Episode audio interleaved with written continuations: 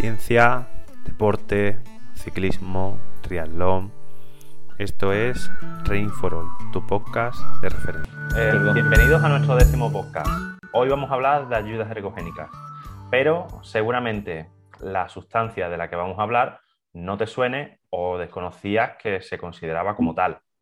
¿Qué tienen en común los mundiales de atletismo del 2019 realizados en Qatar, los Juegos Olímpicos de Tokio 2020 realizados, como ya sabes, en 2021 y los mundiales de, o el mundial de fútbol que se realizará a lo largo del verano de 2022 en el mismo sitio, en Qatar, en el mismo sitio que el atletismo. Si has pensado que lo que guardan en común estos tres eventos es que son eventos, como he dicho antes, de talla mundial, pues básicamente no iba por ahí. Va un poco más sobre las condiciones climáticas a las que se van a enfrentar los deportistas tanto en uno como en otro. Y es que son países, los lugares donde se celebran, por regla general, muy altos o que tienen una alta temperatura y muy alta tasa de, humedad. En concreto, son países donde, por regla general, se superan en muchos casos los 30 grados centígrados en, verano y una tasa de humedad por encima de, incluso por encima del 70% constante.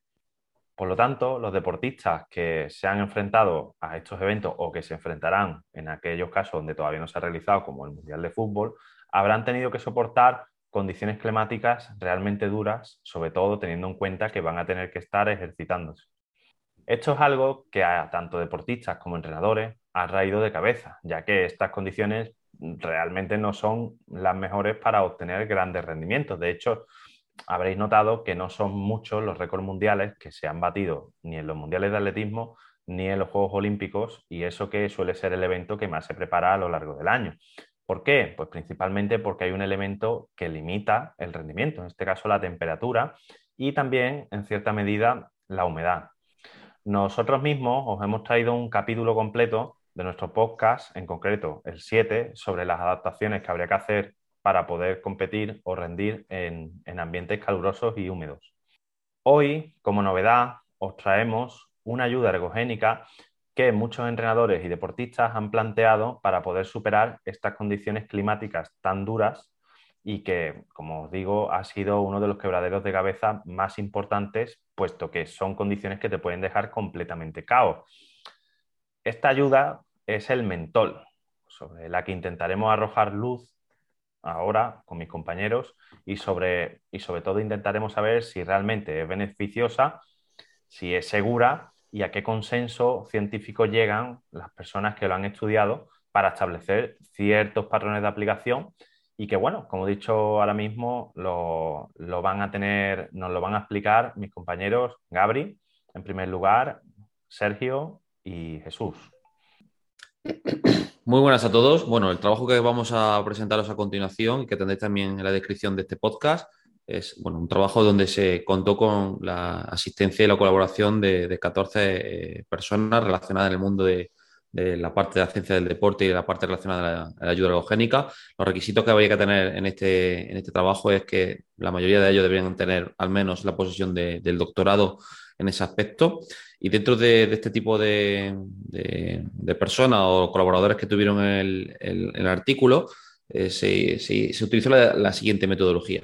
A continuación, lo que se realizó fue la votación de 96 declaraciones generadas en torno a una pequeña revisión que se realizó de la literatura existente del uso del mentor como ayuda ergogénica, donde se utilizaron principalmente tres rondas para acertar o descartar eh, pues, bueno, una serie de hipótesis o ideas eh, segmentadas o sacadas de esa revisión de la literatura actualizada y a partir de ahí encontrar pues, bueno, cuáles son las ideas que sí están más sustentadas en la evidencia, cuáles son las que están más en duda y dentro de las que están en duda, cuáles sí se pueden apoyar o automáticamente eliminar dentro de unas tres rondas de, de preguntas en las que se se establecía de si se estaba de acuerdo o en desacuerdo y que para que, estar en, eh, para que se emitiera ese efecto positivo, sobre todo ese efecto beneficioso o esa eh, concordancia de las opiniones o sobre todo de, la información, se tenía que establecer un criterio del 80% eh, de, aceptación.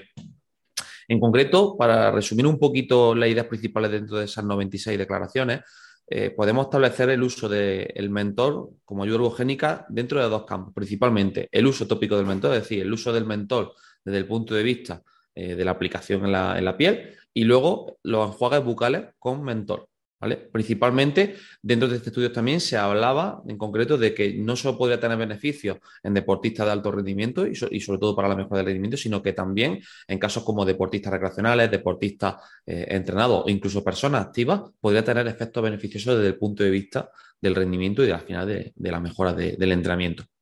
En cuanto a las pautas de, uso, es decir, de cómo se usa este uso tópico, estos usos enjuagues, hay distintas alternativas, principalmente dos. Una en la que nos encontramos un uso previo a la práctica deportiva y otra estrategia donde incluso durante el entrenamiento o la competición se realizan varias tomas para conseguir esa mejora de los efectos en cuanto al uso del mentor como ayuda ergogénica.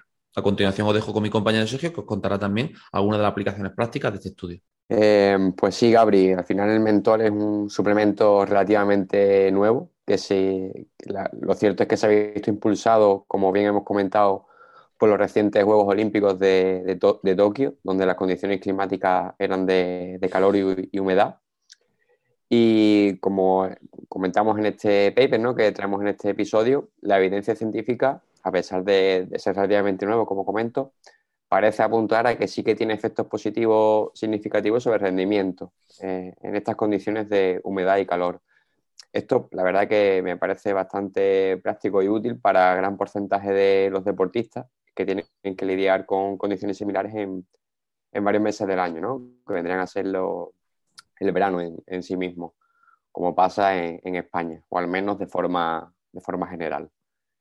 No obstante, eh, debido a esta relativa novedad del mentol como ayuda ergogénica, todavía falta bastante trabajo por hacer a la hora de definir bien los protocolos de administración. Hay que definir bien la dosis, el timing, es decir, cuánto tiempo antes o si hay que repetirlo durante el ejercicio y cada cuánto tiempo, la concentración de, este suplemento, eh, qué área del cuerpo sería más efectiva para aplicarlo, etcétera. Entonces, como digo, falta todavía determinar muy bien esos protocolos de administración para que al final el mentol, el uso del mentol como ayuda ergogénica, sea realmente práctico, efectivo y seguro. Eh, al final, con el boom que, ha tomado un poco el, mentol, con los Juegos Olímpicos sobre todo, muchas marcas comerciales han empezado a sacar productos al mercado que contienen mentol en sus formulaciones, como por ejemplo geles, bebidas, etc. Sin embargo, muchos de estos al final no aportan la cantidad suficiente como para que sea efectiva y al final lo están usando un poco más como una medida de, marketing para vender un poco más que, que otra cosa. Entonces, desde aquí os recomendaría ser todavía un poco pacientes con el uso del mentol para esperar que la, eh, ciencia ¿no? determine estos protocolos para que de verdad sea realmente útil eh, la administración del mentol. Y nada, eh, os dejo con mi compañero Jesús que, un poco concluirá todos los resultados del paper. Pues sí, para terminar, quiero hacer una, una pequeña conclusión de todo lo que han comentado mis compañeros y también sobre todo lo relacionado con la ayuda ergogénica, que hoy en día pues, es uno de los aspectos más tratados en relación a la práctica deportiva en la actualidad. Pero la falta de documentación que hay en relación a la misma pues, es muy grande. ¿no? Faltan aspectos que definir, como los que acaba de decir mi compañero Sergio. Por ello, invitamos a todos los oyentes a que antes de dar el paso hacia X ayuda, ya sea esta u otra, se documenten bien sobre la misma y no tiren el dinero en lo primero que escuchen en un anuncio o lo que le haya contado su compañero de entrenamiento. En el caso en el que hemos hablado hoy, el mentol, pues atendiendo al artículo que les dejamos en la descripción del podcast, eh, concluimos con lo que ha dicho también mi compañero Gabri. Los resultados de este estudio apoyan el uso del, del mentol en ciertos casos. Recordamos que la aplicación tópica y el enjuague bucal. En ambas aplicaciones, atendiendo las recomendaciones, aunque aún faltan aplicaciones prácticas y cómo definirlas, ¿vale? Eh, por otro lado, también quiero mencionar que hay escasez en su evidencia en mujeres deportistas de élite. La mayoría de los, del estudio y de dónde se trató fueron en, hombres, por lo tanto, se debe de seguir investigando en este aspecto. por otro lado, también quiero mencionar que el artículo nos indica que al usar el mentol se debe de evitar combinarlo con otras sustancias farmacológicas, lo cual puede resultar tanto dañino como ineficaz. En definitiva, cualquier sustancia nutricional o farmacológica con potencial para mejorar el rendimiento, pues puede plantear cuestiones relacionadas con la ética, de su uso en relación a la competición. Y, por tanto, pues puede ser objeto de consideración en la lucha contra el dopaje. Pero en relación al mentol, eh, la aplicación tópica y el enjuague no han conseguido un consenso sobre si proporciona una, una, ventaja injusta o no. Por lo tanto, la evidencia en relación a su uso aún está evolucionando. Vale, bueno, yo por establecer un poquito unas conclusiones, unas conclusiones personales, se me escucha bien, ¿no? Sí, sí, perfecto. Vale, pues por establecer un poquito unas conclusiones personales, eh, diría que, que, no el mentol, pero productos parecidos ya llevamos viéndolo en las competiciones desde hace muchísimo tiempo. ¿Quién no ha visto a esas personas con tapones en la nariz, ¿vale? Eh, con, con, sustancias con extractos de eucalipto, de menta, simplemente que, que consiguen cierto efecto sobre la mucosa, eh, consiguiendo que ésta sea más acuosa y permitiendo quizá respirar un poquito mejor. Eh, también que sienten o ellos perciben que tienen una mayor capacidad cardiorrespiratoria, ¿no? Por, gracias a este tipo de productos. Yo no digo que sea ni bueno ni malo, ni que esté demostrado o que lo deje de estar, pero que, aunque es verdad que el uso del mentol en concreto probablemente sea algo muy nuevo, productos similares o parecidos llevan ya muchísimo tiempo con nosotros. en este caso, pues eh, el Vaporú, yo creo que sé, hay muchísimas opciones que ah, yo he visto de todo. En tantos años de competición creo que he visto ya casi de todo. Eh, en el caso de, lo que, hablábamos sobre, este paper, pues bueno, como bien dice, por mucho que miréis, eh, no vais a encontrar una pauta concreta de, de aplicación, sino que básicamente eh, se han dado cuenta de que lo están utilizando los deportistas y que cada uno lo utiliza un poquito como puede o quiere, ¿no? Y unos lo hacen tópico, otros pues tal, y claro, a la hora de que vosotros, eh, deportistas más amateur eh, o entrenadores, queráis, por así decirlo, utilizarlo con vuestros deportistas, que sepáis que, y que quede muy claro que todavía no hay un consenso claro y que dice explícitamente el artículo que se necesitan investigaciones con atletas en condiciones de calor, es decir, se necesitan pruebas piloto para saber si esto realmente funciona o no. Parece ser que sí, pero hay que demostrarlo con deportistas, con atletas y además para saber qué dosis. Es súper importante. Si no sabes qué dosis, no sabes si lo que haces vale para algo o no. Y eso es por recalcar un poquito la postura que os había dado Jesús, que me parece súper importante, ¿vale? no gastéis el dinero para nada. Y además, cuidado, porque en cualquier momento, y también recalcando la postura de Jesús, esto puede convertirse en, en, doping y estar en la siguiente lista de la WADA o de lo que sea, por el mero hecho de que ya se sabe que puede mejorar el rendimiento. Eh, eso sí que se tiene relativamente claro, por lo cual esperarse cualquier cosa de que se ponga de moda y al poco la UCI o la WADA o quien sea, pues corte un poquito el grifo y tengáis mm. problemas con este tipo de cosas, ¿vale? Eh, nada, esa es mi conclusión. No, totalmente de acuerdo. Yo creo que una de las claves que hay que ahondar en el futuro es que se necesita más investigación para poder cerrar las dosis.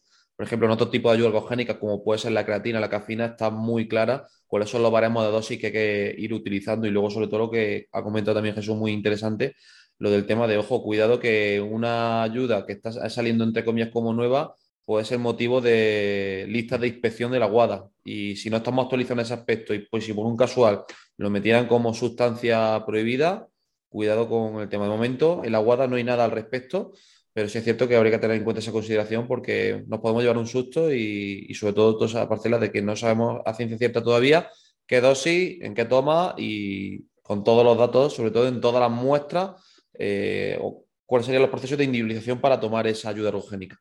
Sí, yo lo que también he comentado, ¿no? De acuerdo con vosotros en que hay que ser todavía pacientes y esperar que haya mucha más información clara respecto de, cómo usar el, mentor antes de, arriesgarnos a, nada, a perder dinero, a poner en riesgo nuestra salud o incluso lo de temas del dopaje, ¿no? Así que un poco de, paciencia y ya veremos qué, qué se concluye al respecto.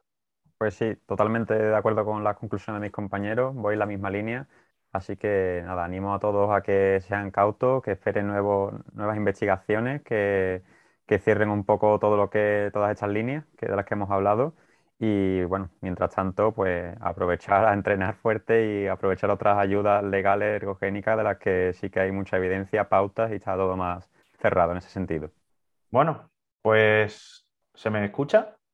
Sí, sí. Bueno, pues para concluir el podcast voy a concluir con, una pregunta.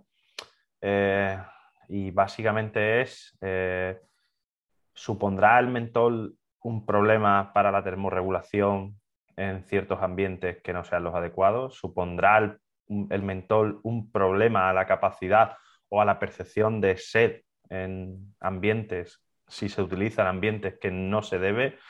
Eh, estas preguntas también deben de ser respondidas en un futuro y creo que son importantes. Nos vemos en el podcast número 11 y nada, que os traiga muchas cosas a los Reyes Magos.